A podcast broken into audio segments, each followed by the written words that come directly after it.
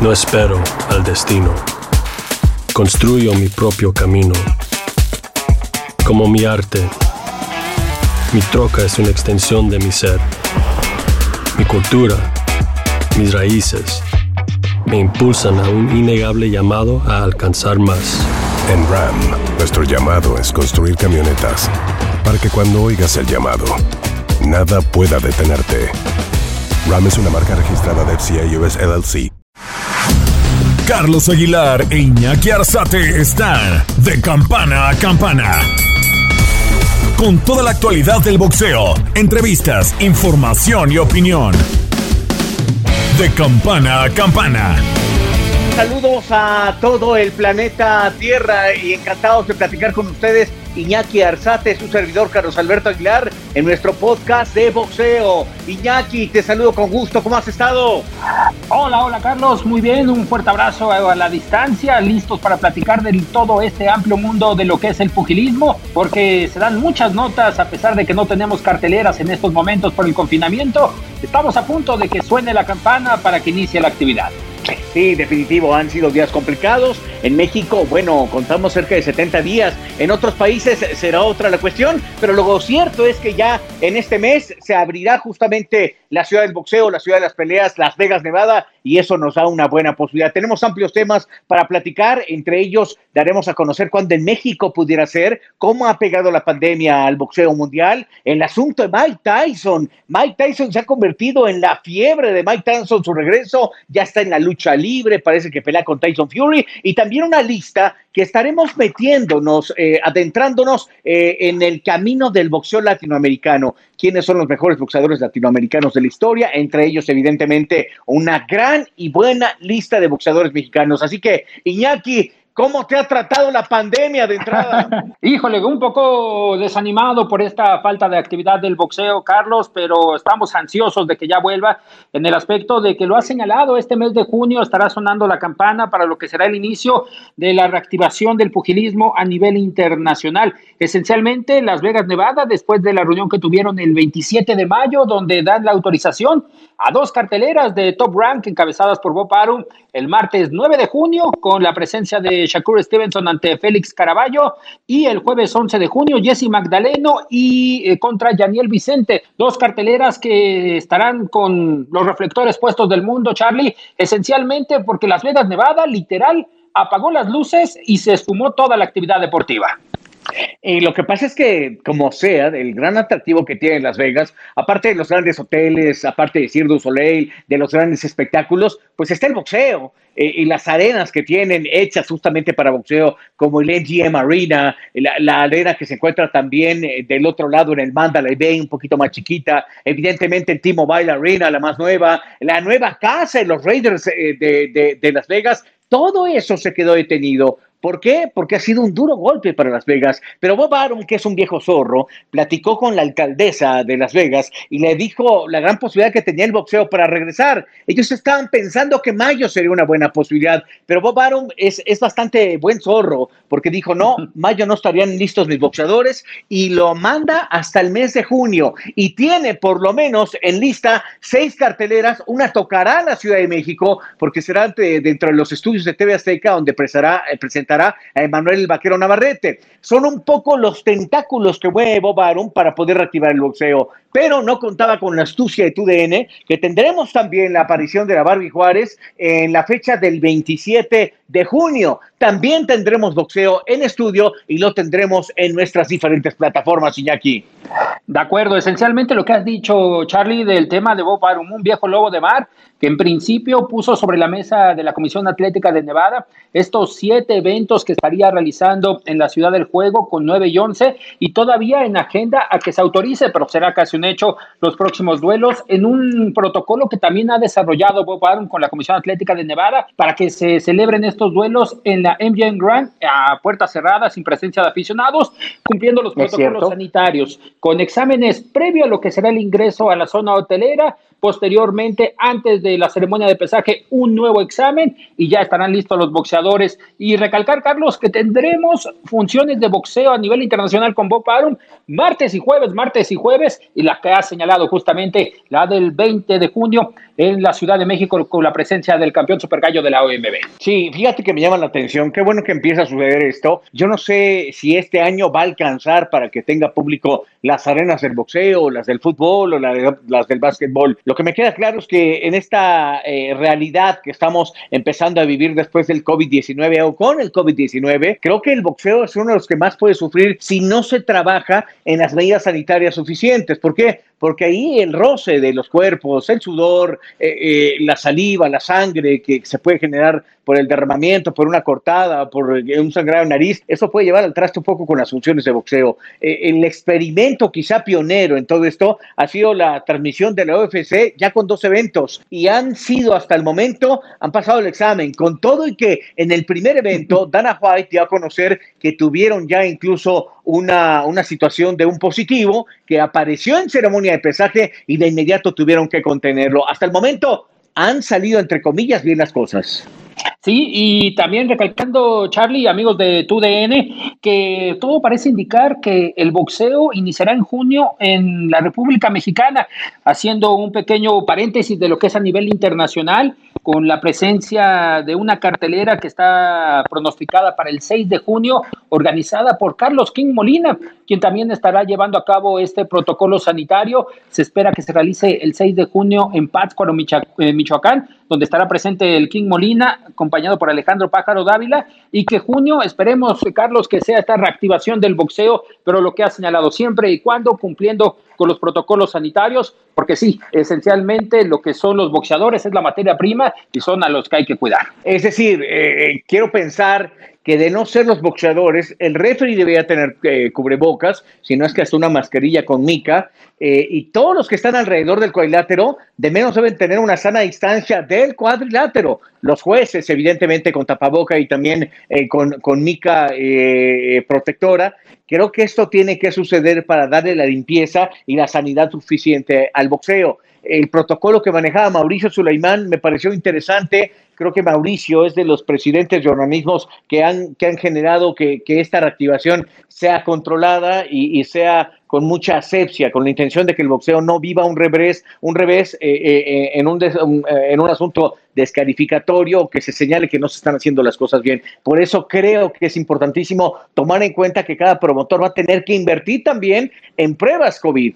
Charlie, ¿y cómo ves las carteleras que poco a poco va armando Bob Arum esencialmente por la presencia de boxeadores de renombre y que solamente hasta el momento donde se tiene registrado que estará un título en juego es la pronosticada para el 25 de junio, jueves 25 de junio, donde el título interino de peso supermosca de la Asociación Mundial de Boxeo que ostenta Jason Maloney estará siendo en este estará en juego ante Oscar Negrete. Poco a poco los va reactivando, pero también no arriesgando en este aspecto, ¿no, Charlie? Sí, definitivo. Creo que como buen lobo de mar, Bobar no suelta todo lo que tiene, eh, manda a sus boxeadores intermedios. Por ahí veo que el regreso hasta de Antonio de Marco está pactado en una de sus carteleras. Y, lo que veo es que los nombres importantes, Vasily Lomachenko, Teófimo López, el propio Tyson Fury y, el caso de Terence Crawford, están ubicados quizá para el mes de septiembre, agosto, septiembre, empezaría a repartirlos. Ahí me llama poderosamente la atención. Es decir, ¿a qué negociaciones ya llegó Bob Arum? Recientemente yo platicaba con él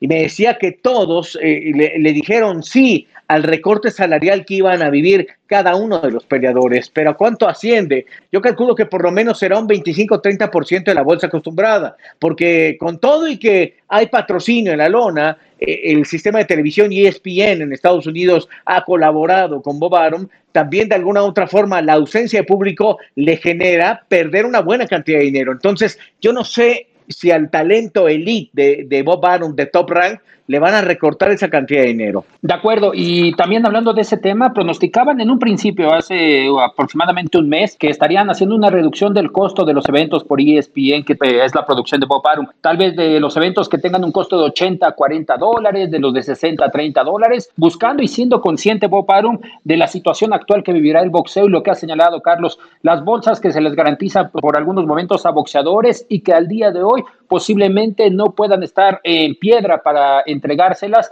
y que deberán de adaptarse a la actual situación económica, como es el caso de los pagos por evento, tener una reducción. Y me llamaba también la atención el caso de Terence Crawford, que en alguna oportunidad destacaba que él no iba a pelear si no le aseguraban su bolsa que ya tenía en contrato. Yo creo que llegará en algún punto donde será consciente de la situación y podremos ver a este boxeador, uno de los mejores libra por libra, actualmente en el peso welter. Sí, o Teofimo López, que dijo que, que él no peleaba con público, que dijo, yo no voy a pelear sin público, yo peleo con público, si me lo ponen, si no, pues a ver, me espero y me aguanto. Pero Bob, eh, de las carteleras que estoy observando, eh, eh, Iñaki, ¿cuál crees que sea la bolsa más grande que pueda pagar Bob Arum? ¿150 mil dólares? Es decir, el riesgo que está tomando está controlado no se está yendo como boxeadores que cobran millones de dólares. Ninguno de los que está en la lista cobra millones de dólares. No, de, los más sobresalientes, Shakur Stevenson, campeón pluma de la Organización Mundial de Boxeo,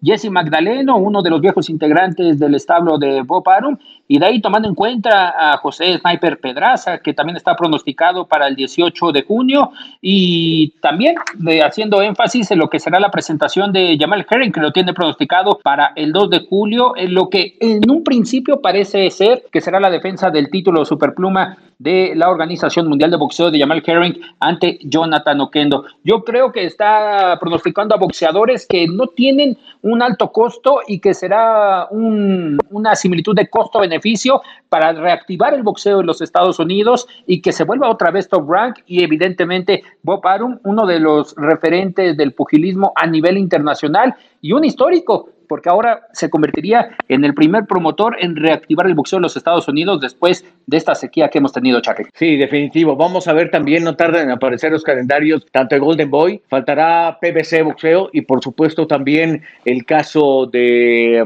de, de Dazón, que también se involucra de alguna u otra forma con las promociones importantes eh, con Master Boxing en, Estados Unidos. Creo que incluso se hablaba de que la gente de Dazón empezaría a trabajar los de Inglaterra, mandando la señal para todo el mundo. A Dazón, Iñaki, me imagino que le urge. Firmó una cantidad de boxeadores importantes, a todos les está pagando una gran cantidad de dinero y sin tener actividad en los últimos tres meses, también es un duro golpe en la economía de, de Dazón. Y que en esto, en este confinamiento, en esta cuarentena consecuencia del COVID, ellos hacían un pronóstico de que iban a reflejar el 30% menos de suscriptores debido a esta situación, algo que también ellos eh, aseguran que no les ha pegado hasta el día de hoy en el tema económico, pero es evidente, Carlos, que son bolsas grandes las que se les ha ofrecido a boxeadores y tomando en cuenta un ejemplo a Saúl Canelo Álvarez con esa cifra de en un principio 365 millones de dólares y qué decir de Jenna de Golovkin, ¿no? También para asegurarlo con una cifra de 100 millones de dólares.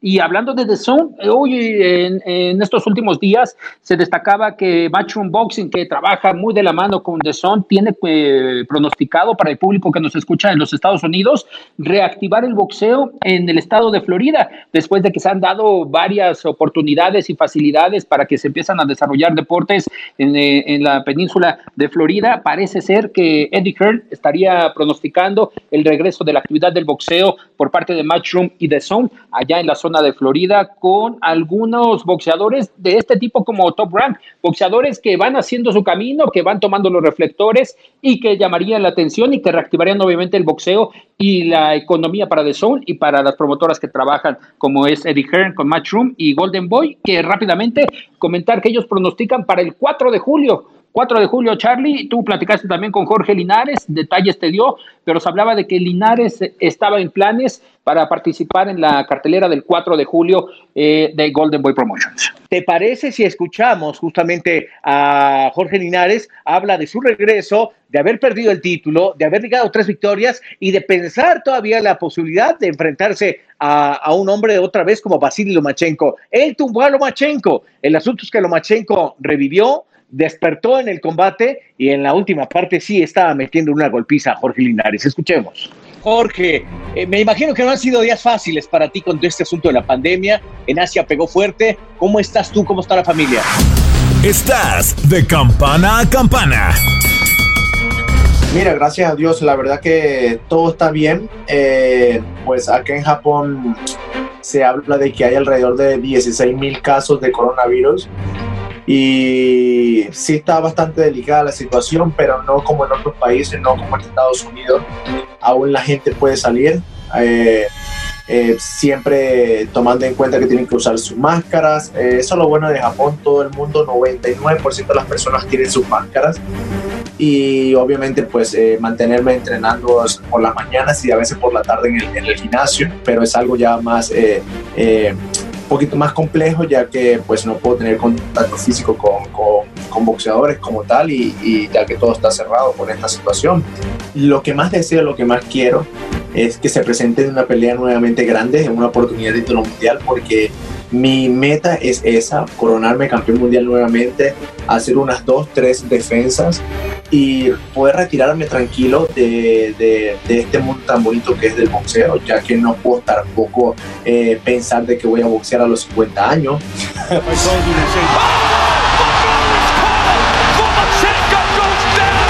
¿Qué posibilidad hay de ver la revancha? Se puede dar, créeme, se puede dar. Ahora es cuestión de ver hay que estar claro también, Lomachenko no, no, no, no, llegó no es el mismo desde después de mi pelea, no ha sido el mismo. Yo estoy, yo estoy, yo estoy totalmente eh, de acuerdo a pelear con quien sea. Yo estoy, yo estoy, mira, este es el mejor momento de mi carrera sin importar quién no el campeón.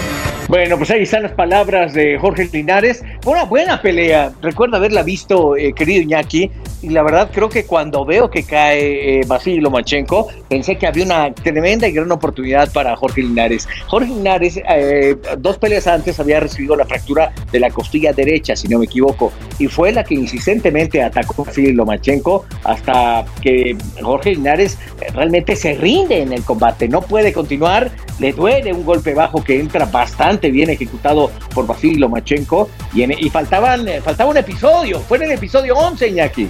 Y lo que ha señalado Charlie, la forma y la etiqueta de este campeón franquicia, que es para proteger esencialmente a este tipo de boxeadores que se volvieron en algunos aspectos inalcanzables para los prospectos o para los que tienen ya en este aspecto la carrera poco a poco irla formando. Saúl Canelo Álvarez, campeón franquicia de peso mediano del Consejo Mundial de Boxeo y que tienen estos privilegios, algunos de ellos que no pagar la cláusula por por el tema de las peleas titulares, en el aspecto de eh, otorgar ese porcentaje a los organismos, tal es el caso de lo que señalabas Basilio Lomachenko o Saúl Canelo Álvarez, pero creo que esto también nos priva de tener duelos interesantes, duelos interesantes como en el peso ligero que se claro. tendría que enfrentar David Haney contra Luke Campbell y que bueno, aquí podría hacerse un triángulo de duelos muy interesante, Charlie. Creo que eso es el único pero que yo también le pondría a este tipo de situación. Claro, porque parece que Mauricio protege a los que él quiere proteger. A ver, ¿por qué no protege a Pacquiao? Porque es inalcanzable claro. también para él. ¿Por qué, ¿Por qué protege a estos boxeadores? Porque saben que ellos necesitan el título, pero no están dispuestos a pagar el 3% por la bolsa generada. Ese es el gran punto. Y es donde Mauricio tendría que abrirse, como otros organismos, para que empiecen los duelos entre organismos también. Es decir, que sea más unificatorio, que haya más posibilidades y que organismos, por ejemplo, como la Asociación Mundial de Boxeo, eh, de, deje de hacer eso, de que tiene al campeón interino, a un supercampeón, a otro campeón. O sea, eso, eso es una burla, y aquí es una burla para el boxeo. Sí, a veces en una categoría llegan a tener a cuatro campeones mundiales, el campeón oro, el supercampeón campeón, el campeón mundial. Sí, sí, sí, de acuerdo totalmente en ese aspecto, Charlie. Y, lo que ha señalado, que se den esas peleas unificatorias. Los organismos han dicho, están a las puertas abiertas para que se den ese tipo de peleas. Y cómo no pensar en un peso welter, un Terence Crawford, un Danny Sui García, eh, un mismo Manny Pacman Pacquiao que se estén enfrentando, eh, mismo Mikey García. Sí, son, son peleas que lamentablemente a la afición nos, eh, nos cierran esa posibilidad de tenerlas. Nos cierran la posibilidad y creo que ahora va a ser muy importante que se abran ese tipo de opciones. ¿Por qué? Porque el boxeo recuperaría, los promotores recuperarían, la afición estaría más contenta. Creo que el COVID nos vino a, a dejarnos claro algo. La humanidad tiene que cambiar, tiene que tener un aprendizaje de que no todo es el dinero, No todo es tener un título y hay que hacer una oferta diferente de entrega arriba del cuadrilátero. Y los boxeadores en ocasiones lo hacen. Es decir, mis respetos para ellos porque son los que se suben a arriesgar la vida. El asunto es que hay rivales que de repente quieren aprovecharse de este tipo de situaciones. Yo tengo una gran amistad con Mauricio Sulaimán, pero sí le reprocho en ocasiones que, que, que, los organismos tengan esa dependencia y esas ganas de estarse metiendo con los boxeadores estelares para poder adjudicarse parte de las bolsas millonarias que ellos tienen. Bueno, estaba yo tan caliente que olvidamos algunos temas. Qué bueno que ya se empieza a activar el boxeo en nuestro país. A mí me da mucho gusto y sobre todo que vaya a ser eh, en, en Michoacán donde se abra el boxeo, porque aparte los michoacanos les acaban de quitar el fútbol, qué cosa, ¿no? qué horrible situación, y, y, y, de repente, bueno, pues van a tener boxeo, hay que ofertarles más boxeo porque pues ya, ya no van a tener a los monarcas, mano.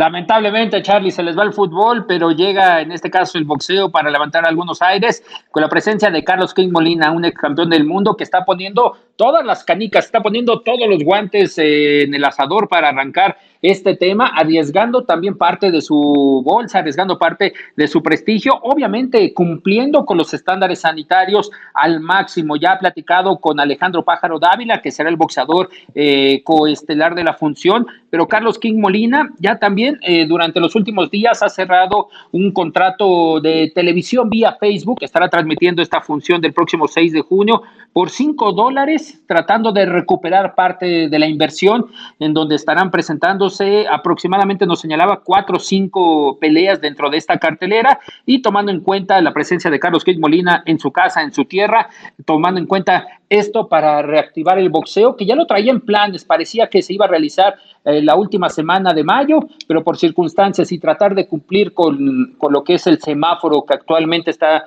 está presente en lo que es la República Mexicana de las actividades no esenciales, eh, la tuvo que posponer para el 6 de junio. Pero es una muy buena noticia, Charlie, que en la República Mexicana se retome el pugilismo. Sí, definitivo. Creo que tengo que de, verdaderamente dar una mención a, los promotores mexicanos que están también arriesgando. No es fácil.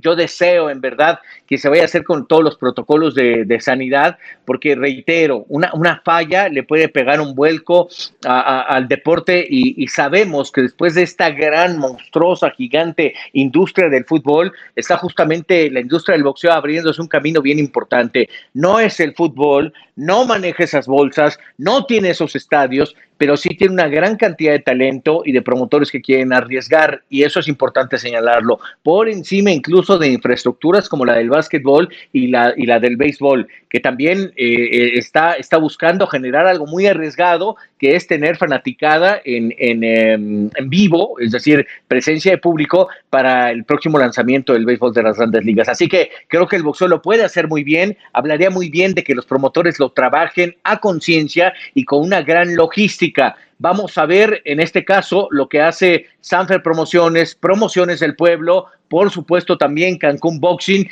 y en este caso el King Molina generando eh, boxeo ya para nuestro país. Me, me, llama la atención que aquí es donde viene la gran oportunidad para el boxeador mexicano y es donde también lleva un implícito un riesgo, Iñaki, porque reitero, muchos de ellos no son asalariados, pelean cada tres meses y de lo que ganen, hay, hay boxeadores que también sé de promotores que son unos lobos marinos bien, bien, bien, este, bien abusivos, que terminan por pagarles tres meses después. ¿Y de qué vive esta gente? Y eso es la parte complicada que ahora el boxeador tiene que pedir un anticipo para poder trabajar y dedicarse a la preparación.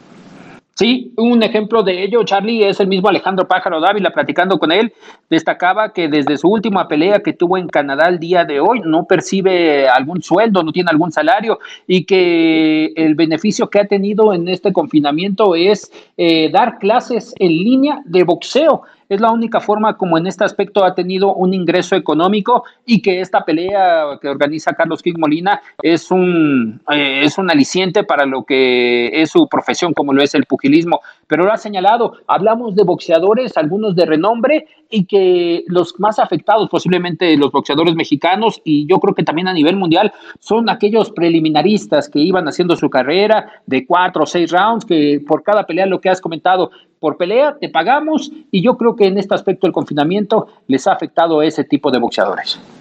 Definitivo. Te voy a cambiar el tema, Iñaki, y voy a hablar de Mike Tyson.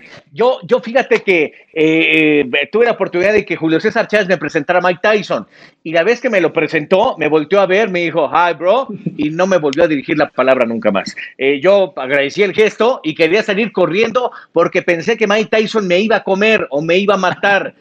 no hizo más. Este, estoy hablando de que eso fue en 1996, más o menos. Bueno, pues Mike Tyson, la verdad es que es una cosa extrañísima. O, eh, quiero pensar que hay alguien detrás de él tratando de manejar su nueva imagen, tratando de sacarlo de, de, de, ese proceso tan complicado que vivió siendo campeón del mundo, perdiendo incluso a una nena, eh, una, una, hija suya de, muy corta edad. Y, creo que a Mike Tyson eh, este regreso le puede venir bastante bien. Mi pregunta es, ¿qué tan fortalecido está para hacerlo? Lo hicieron de manera mágica quitarle la ropa, eh, meterlo a entrenar y ver que estaba hecho un oso, un monstruo, un hombre verdaderamente fortalecido en los músculos, pero que apenas lo vimos 30 segundos. Y si yo me voy a vender en 30 segundos, puedo hacerlo, boxeando y que me vean pegándole al costal pero el asunto es que el boxeo se requiere tantito más para poder hacerlo. Te cuento, Iñaki, un poco lo que pasó justamente en AEW, que es la segunda propiedad de lucha más importante en los Estados Unidos. Ahí apareció Mike Tyson, que fue invitado para enfrentar a Chris Jericho, que se entrenó justamente en el Consejo Mundial de Lucha Libre y también estuvo en la WWE. Y, la verdad es que vio a un Mike Tyson que él le dan Q, pero para soltar golpes. Y, la verdad es que no, es lerdo para aprenderse un No, no tiene esa capacidad de poder estructurarlo, pero él ya estaba listo para enfrentarse a un tiro. Y vaya que este no tira, no, no pega estampillas, ve un golpe y en una de esas te mata. Vaya, ¿dónde vamos a clasificar a Mike Tyson? Porque veo lo que pasó con Chávez y lo que pasó con Travieso, había una buena causa, alertaron a la gente, fue algo espectacular. ¿Dónde vamos a ver a Mike Tyson? Sobre todo también que a los 53 años de edad, la misma de Mike Tyson, apareció Vander Holyfield, que ya tiene también la licencia para regresar al boxeo en una exhibición.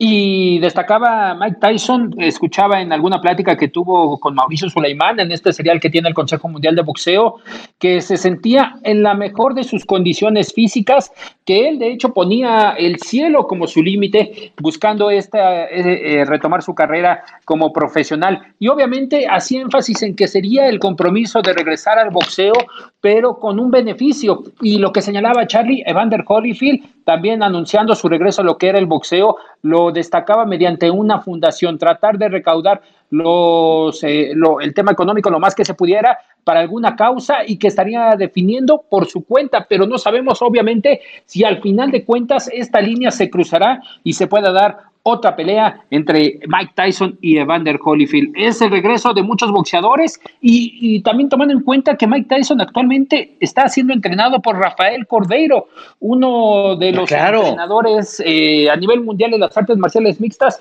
muy reconocido Charlie, y dice que está impresionante Mike Tyson, que tiene un poder fenomenal en los puños que pareciera que nunca se retiró de, de estar practicando boxeo. Hoy, preséntamelo. Yo tengo 48 y quiero estar como Mike Tyson. Bien, mamey, no manches. Lo está haciendo bastante, bastante bien. Es decir, físicamente está hecho un toro. Fíjate que te, cuento lo siguiente y en la perspectiva que yo veo, el público, la gente está ávida de espectáculos. El confinamiento nos ha pegado a todos y creo que es el momento de tomar decisiones que pueden ser muy arriesgadas, pueden llevar al traste incluso el espectáculo como tal, pero bien hechas pueden generar varias cosas. Mira, si Vander Holyfield y Mike Tyson se vuelven a subir a un cuadrilátero, yo Carlos Aguilar, amante del boxeo, sí quisiera verlo. Yo no sé qué tanto el Villamelón se va a conectar, yo no sé qué tanto la gente que le encanta el boxeo se va a conectar también, pero dos fueron pocas para, para las peleas entre estos dos, entre eh, Holyfield y Tyson. Y por ahí te va otra. Parece que si hay una plática clara entre la gente de, de Conor McGregor y Oscar de la Hoya para ver Oscar de la Hoya contra Conor McGregor. Y eso me parece que está interesante también, porque a Oscar no lo, sí, le, gusta subir el vidrio, le encanta este el muechandón, eh, lo he visto, ¿no? Que le, que le pega sabroso, eh, pero también creo que físicamente no está tan mal. Es decir, y boxísticamente es muy superior incluso a, los, a, los talentos que han enfrentado a Conor McGregor. Eh, evidentemente, eh, a, Floyd Mayweather lo pondré en la misma línea porque el Mayweather contra, contra Oscar de la Hoya fue una pelea muy pareja. ¿eh? Y que se haya anime, ¿no? Golden Boy, porque lo buscaba en su momento Julio César Chávez. Tuvieron disque una plática ahí en la convención en Cancún para ir eh, haciendo esos planes de enfrentarse, pero que ya se anime Golden Boy, ¿por qué no regresar? Y lo que ha señalado, está en una excelente condición física, se mantiene a pesar de que en algunos momentos se ha desviado del camino. ¿A qué te refieres? ¿A que le gusta el muechandón? Eh, eso y muchas más, muchas más cosas.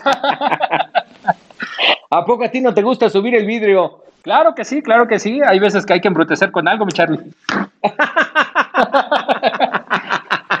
Buena, Miñaki. Oye, eh, eh, estábamos eh, checando también la lista, tú la tendrás ahí porque entenderás que en mi aplicación, si me salgo, me llevo al traste otra vez el podcast eh, de los boxeadores latinoamericanos a los cuales, a través de este podcast, vamos a estarles celebrando un homenaje y estaremos dando información de ellos y generando historias importantes. Así que adelante con la lista y las vamos comentando, ¿te parece, Miñaki? Venga, venga, tenemos en el número uno de boxeadores latinos sobresalientes en esta clasificación a Julio César Chávez González. Julio César Chávez González, que estaremos platicando de él. Detallaremos rápidamente ahorita la lista. Roberto Durán, Juan Manuel Márquez, Alexis Argüello, Félix Tito Trinidad, Carlos Monzón, Edwin Valero, Román Chocolatito González, Eric Morales, Wilfredo Gómez, parte de los boxeadores que han marcado un antes y un después en el boxeo latino, esencialmente en el profesional. Y bueno, estaremos platicando de las historias que tuvieron durante su etapa con los guantes.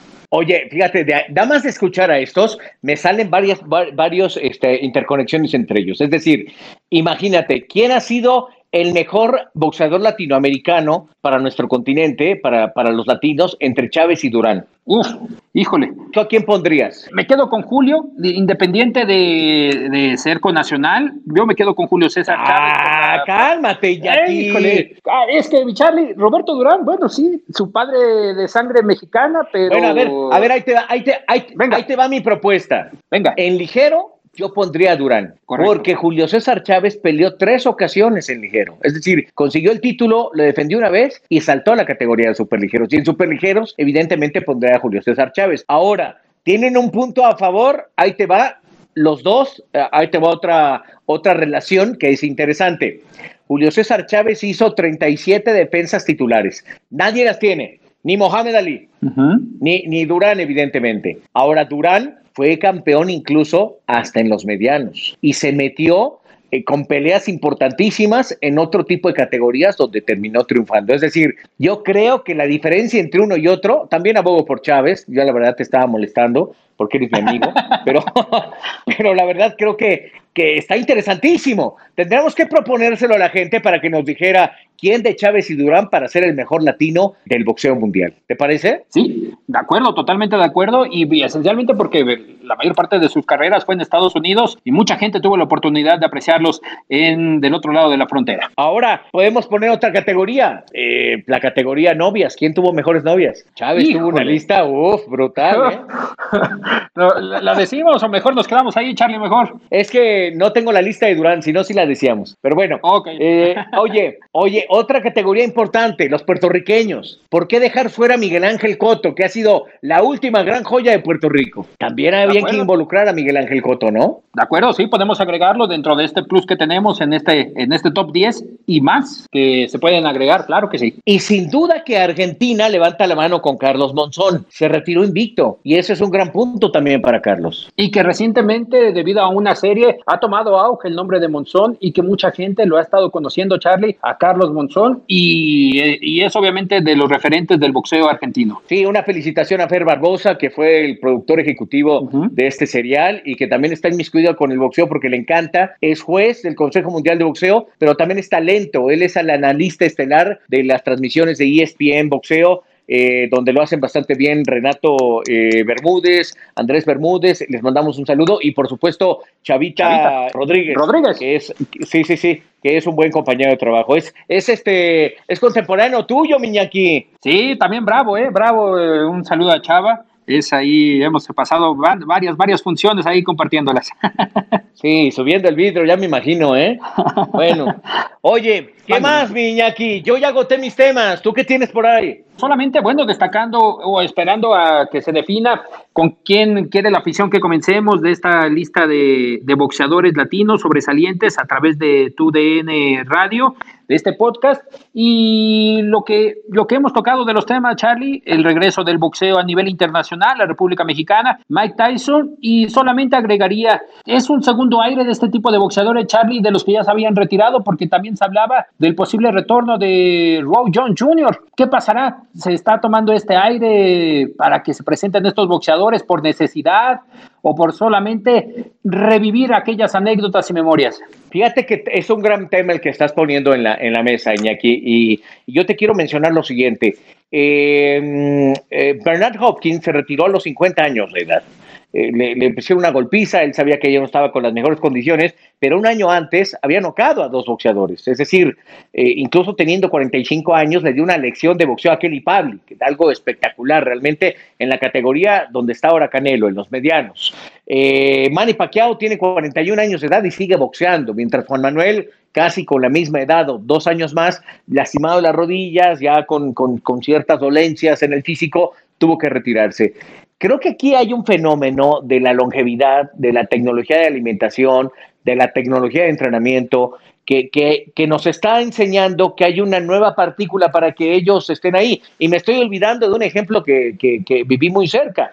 Julio César Chávez González. Es decir, es increíble que con la edad que tiene, 60 años de edad, tenga la posibilidad de seguirle pegando al costal como le pega, salga a correr y, a mí me queda claro que las adicciones no lo van a matar, lo va a matar la salud, porque corre, corre, corre, suda, suda y suda y sigue Julio César Chávez. Es decir, eh, hay algo que sí queda con ellos en el mundo del boxeo, seguramente en el deporte profesional también, pero para subirte a pelear con alguien hay que tener un poquito más de lo que tiene un boxeador normal, perdón, un deportista normal y es la, la, posibilidad de ofertar la vida, porque sabemos que un mal golpe, un golpe puede generar que tú mueras arriba del cuadrilátero. Y eso la verdad me genera un respeto por ellos que quieran hacer esta vuelta al boxeo. Pero donde yo creo que se puede perder la seriedad es que vuelvan a enfrentarse en peleas de boxeo como tales, es decir, que no sean una exhibición. Ya lo que vivimos con Bernard, eh, lo que vivimos con eh, George Foreman, creo que ya llegamos a ese límite, ya, ya, no, ya, no, ya no puede ser. Roy Jones Jr. ya vivió un momento importante importante también y un momento donde fue noqueado brutalmente. Y creo que eso no nos podemos acercar.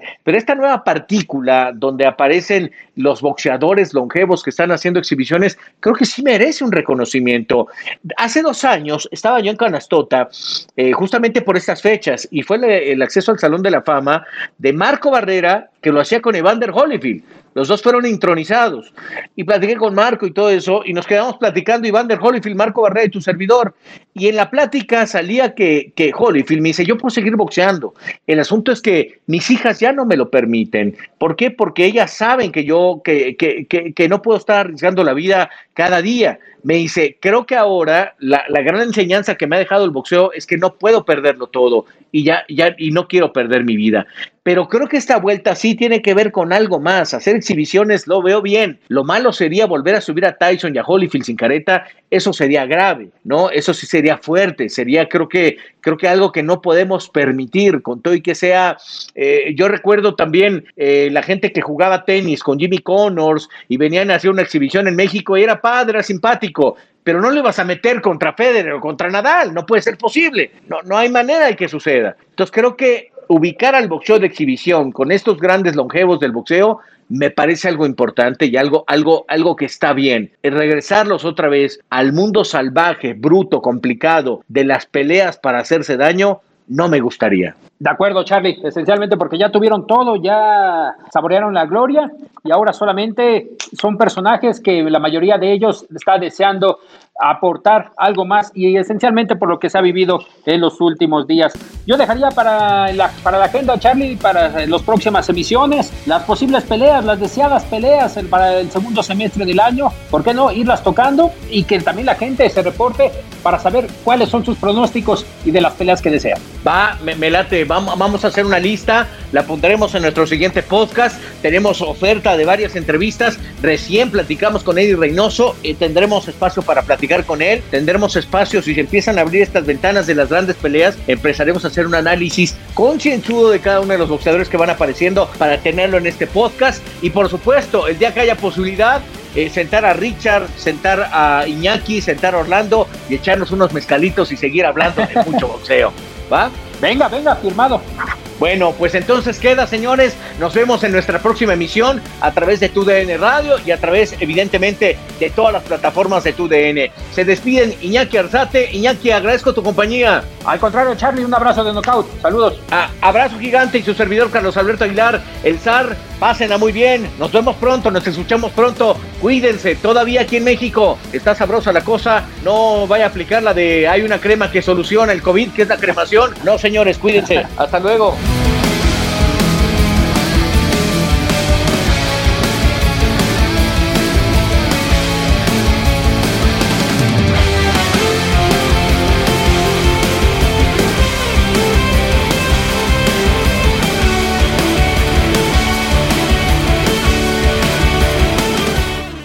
Home Depot tiene el regalo ideal para el papá que hace de todo por su familia, como tener el césped cuidado y el patio limpio para disfrutar más del verano juntos.